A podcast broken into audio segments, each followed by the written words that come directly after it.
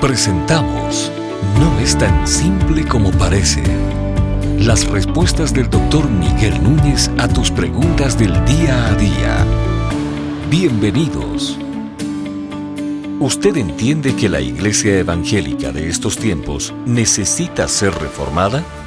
Absolutamente. Yo creo que si vamos a hablar de una reforma hoy en día, no tenemos que hablar de una reforma de la Iglesia Católica, ya eso ocurrió por un lado, y si la Iglesia Católica no ha hecho la corrección, no es porque no se hizo un llamado correcto a la corrección de rumbo que ellos necesitaban hacer. Ahora, nosotros tenemos que llamar a la Iglesia Evangélica de nuestros días a corregir su rumbo.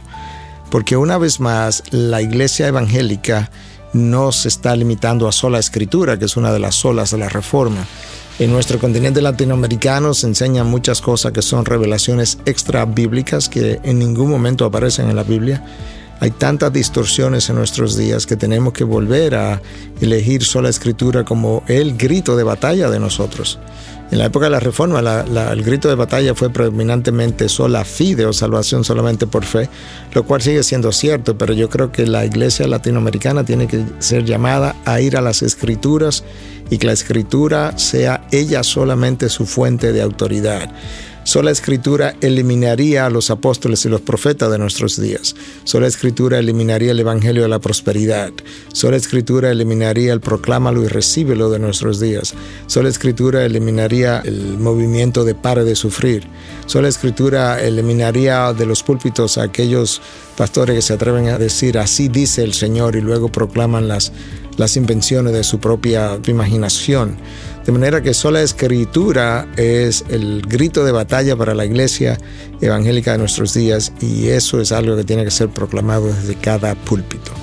Nosotros pudiéramos seguir hablando de lo que es sola fide y sola gracia eh, como también pilares que necesitan ser ah, usados para confrontar a la iglesia de nuestros días, porque ah, muchos creen en que la salvación es por gracia, pero luego hablan de que hay que mantenerla por obras, y si tú no haces esto y no haces aquello, tú vas a perder tu salvación. Bueno, eso es la misma cosa. Estamos confundiendo lo que es la gracia y estamos confundiendo incluso lo que es la salvación por fe. La salvación por fe es el depósito absoluto en la persona de Jesús, de mi confianza y de mi fe, de mi creencia como el único autor de la salvación, el, único dador de la salvación, como el único que fue a la cruz, murió por mí y derramó sangre.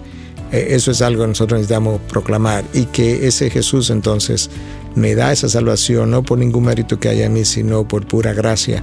Y si yo persevero en el camino, no es porque estoy haciendo obras de bien, sino por la misma gracia que me salvó, es que yo estoy perseverando debemos hacer buenas obras, porque las buenas obras dan evidencia de nuestra fe, pero las buenas obras no nos ganan fe, no nos ganan puntos para la fe, no nos ganan puntos para el reino de los cielos o para la salvación. Tenemos que hablar otra vez de salvación solo en Cristo, porque dentro del movimiento evangélico hay algunos que hablan de que la obra redentora de Cristo era necesaria, pero que el hecho de que Cristo haya muerto por los pecados de todo el mundo permite entonces que otros sean salvos a través de otros intermediarios y eso es lo que ha sido llamado la posición inclusivista. Entonces esa posición inclusivista, algunos dicen que son particularistas e inclusivistas. ¿Qué quiere decir esto? Son particularistas porque entienden que sin Cristo y su obra redentora no hubiese sido posible la salvación. Por eso de ahí el nombre particular, particularista. Pero que son inclusivistas porque ellos incluyen a otras fe, a otros movimientos, con otros intermediarios a través de los cuales Dios puede salvar al hombre, justamente porque ya Cristo pagó por los pecados de toda la humanidad. Eso es tan antibíblico como, como cualquier otra cosa. Nosotros somos exclusivistas, en otras palabras, fuera de Jesús no hay salvación, porque la palabra así lo declara. Cristo dijo de una manera muy clara en Juan 14, 6, yo soy el camino, la verdad y la vida, nadie va al Padre si no es a través de mí. Pedro dice en Hechos 4:12 que no hay ningún otro nombre debajo del cielo por medio del cual podáis ser salvo.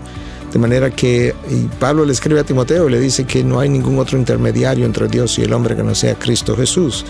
De manera que claramente la palabra es exclusivista y es particularista también porque básicamente la salvación es particularmente encontrada en y a través de la persona de Jesús. Eso hay que volverlo a proclamar. Y cuando pensamos en la doctrina o en la sola de o gloria, una vez más, el mundo latinoamericano, la iglesia evangélica de Latinoamérica lo puede decir, pero no lo vive realmente ese Dios latinoamericano o de la iglesia evangélica latinoamericana en general, porque no quiero incluir a todo el mundo en la misma, el mismo recipiente, si pudiera decir, pero en general es un Dios que existe para el hombre, para el beneficio del hombre, que está centrado en el hombre, que salva al hombre primordialmente para la gloria del hombre, para el beneficio del hombre y no para la gloria de él, como él lo declara. Nosotros nos encanta el Salmo 23 que dice, Jehová mi pastor, nada me faltará, a verdes pasto me guiará, por aguas de reposo me llevará. Y luego se nos olvida qué es lo que dice, qué es lo que sigue, por amor de tu nombre. Claramente mostrando que Dios va a hacer eso por mí, pero lo va a hacer primordialmente por amor de sí mismo, por amor de su propia gloria. Él es quien la merece, eh, de Él y por Él y para Él fueron hechas todas las cosas, dice el texto de Romanos 11. De manera que la iglesia latinoamericana tiene que correr, corregir ese curso.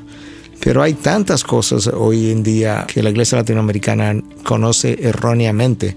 Está el hecho de que Satanás es el soberano, Satanás es quien decide y por eso hay toda una canción llamada Arrebato que canta y dice, te arrebato mis hijos, te arrebato mi salud, te arrebato mis bendiciones, porque supuestamente Satanás que las tiene ahí como atrapadas y no las deja llegar hasta mí. No, eso haría Satanás soberano. Dios es nuestro soberano y Dios es quien da esas cosas conforme a su voluntad y a sus propósitos. De manera que ahí tú tienes otra corrección que hacer. Hay todo un movimiento de guerra espiritual que es completamente antibíblico, donde se le tiene miedo a Satanás, donde se ve un espíritu en cada cosa, donde cada acción irresponsable y pecaminosa del hombre se le atribuye a Satanás y el hombre entonces no se responsabiliza de ninguna de sus acciones. Eso también se iría con el concepto de sola escritura. Y tú puedes ver entonces, como decía Martin Lloyd Jones en el siglo pasado, que todos los, todos los males de la iglesia y aún de las naciones se deben básicamente, tarde o temprano, a una desviación de la palabra. Ese es nuestro llamado. De hecho, hicimos todo un proyecto de 95 tesis que salió luego como un libro recientemente llamando a la iglesia evangélica de nuestros días a regresar al curso de la verdad. Estas y otras preguntas llegan hasta ustedes gracias a la valiosa colaboración de nuestros amables oyentes. Si deseas compartir con nosotros tus consultas e inquietudes, visita nuestra página de internet integridadysabiduría.org. Gracias por tu gentil atención y será hasta la próxima.